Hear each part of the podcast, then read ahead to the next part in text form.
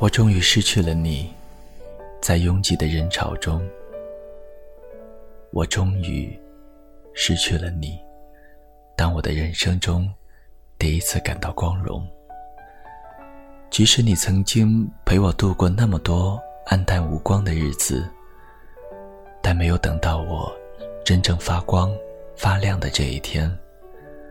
很想和你分享现在的每分每秒。却始终不知你的踪影。嗨，大家好，这里是荔枝 FM 二一三九五，给时间一场旅行，我是千藤深。本期节目要带给大家的文章是《晚点遇见你，余生都是你》。爱情中最遗憾的事，大概就是如此吧。我们曾爱一个人到撕心裂肺。但时时刻刻都在互相伤害，谁也不懂退让，也不会给对方宽容，相爱相杀，演绎到了极致。因为那时我们遇见的太早了，浑身带刺，充满戾气，根本无法给对方想要的安稳。分道扬镳，在那时是一种成全，更是一种解脱。《大话西游》至尊宝说的那一段烂熟于心的台词：“曾经有一份真挚的爱情摆在我的面前，我没有去珍惜，等到失去的时候才后悔莫及。人世间最痛苦的事情，莫过于此。如果上天能够给我一个重新来过的机会，我会对那个女孩子说三个字：我爱你。”如果非要给这份爱加上一个期限，我希望是一万年。一万年太久，也许你只想要牵着他的手，从青丝到白发，一起看日出日落。多少爱情总是这样，失去之后才觉后悔，在一起的时候却不好好珍惜。年少的我们。不成熟，表达爱的方式总是自私的，一味的接受别人对自己的好，最终把那个爱你的人亲手推开，然后才后悔的说：“当初如果好好相处，会不会在一起一辈子？”如果晚点遇见，你就能学会收起身上的尖刺，露出柔软的肚子与他拥抱。也能学会不再无理取闹，在他心烦的时候，默默地坐在身旁。年少的时候，我们都是毫无修饰地展现我们的爱，有时会伤害到身边的人，却浑然不知。到最后，连最爱的他也离开了，才开始反思。你遇见那个人的时候，大概十七八岁的样子。早自习，他愿意翻墙出去给你买豆浆油条，拿到手的时候总是热气腾腾的。三伏天里，他愿意排队两个小时买刚出炉的红豆糕，他热得汗流浃背，没有任何怨言。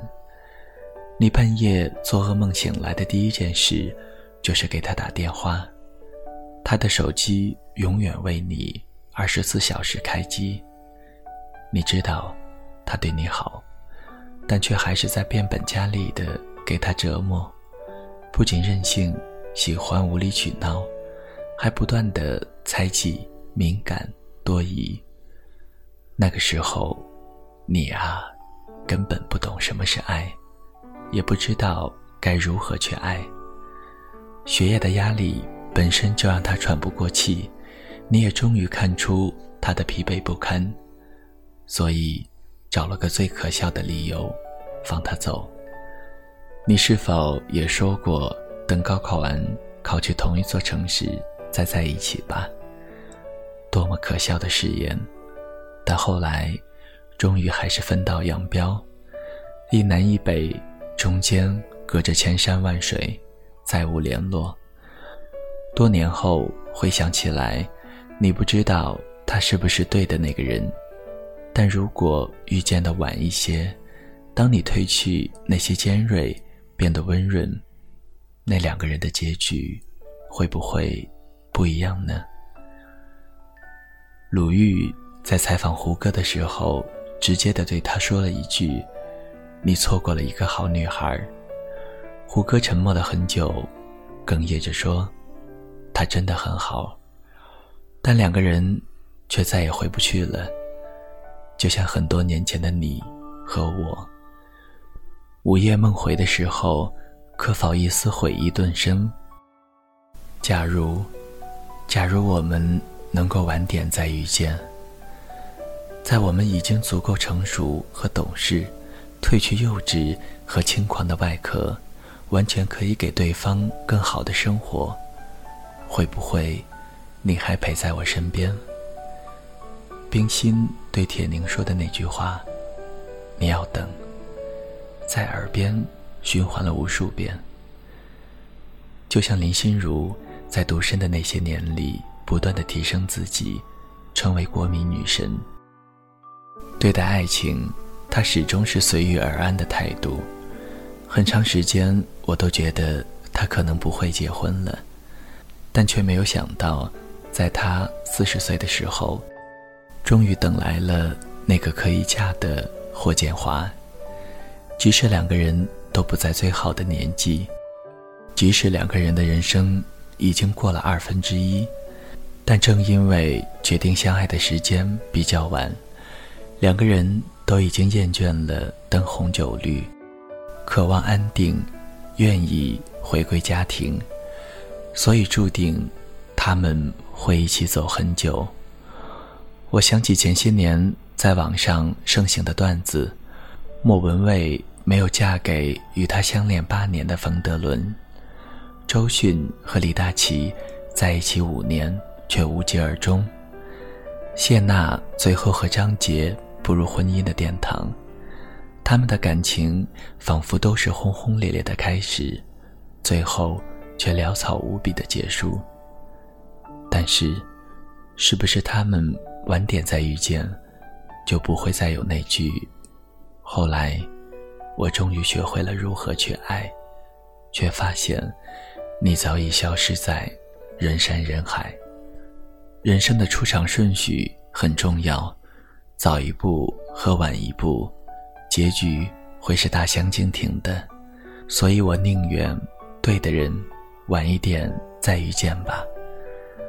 那时的你也已经是成品，不再冲动任性，这样两颗相爱的心才能走得很远。电视剧《最好的我们》里面，耿耿和余淮最后兜兜转转的再次相遇，看到他们同时出现在晚秋高地。就已经暗示了最美好的结局，就像剧里说的：“那时的他是最好的他，后来的我是最好的我。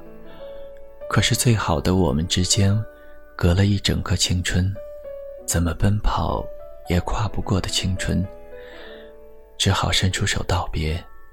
所以，等一等，对的人，晚一点再遇见吧。”他们错过了九年，最后都变成了最好的自己，重新遇见，让这段爱情最终修成正果。所以，如果你现在还没有遇见这个人，别急，他肯定在把自己变得更好，再来与你相遇。如果你已经错过了这个人，别灰心，地球是圆的。你们可能在兜兜转转之后还能遇见，那时候你们会带着打磨后的自己彼此欣赏，不会再为今天谁洗碗这种小事争吵，不会再用话语伤害最爱的人。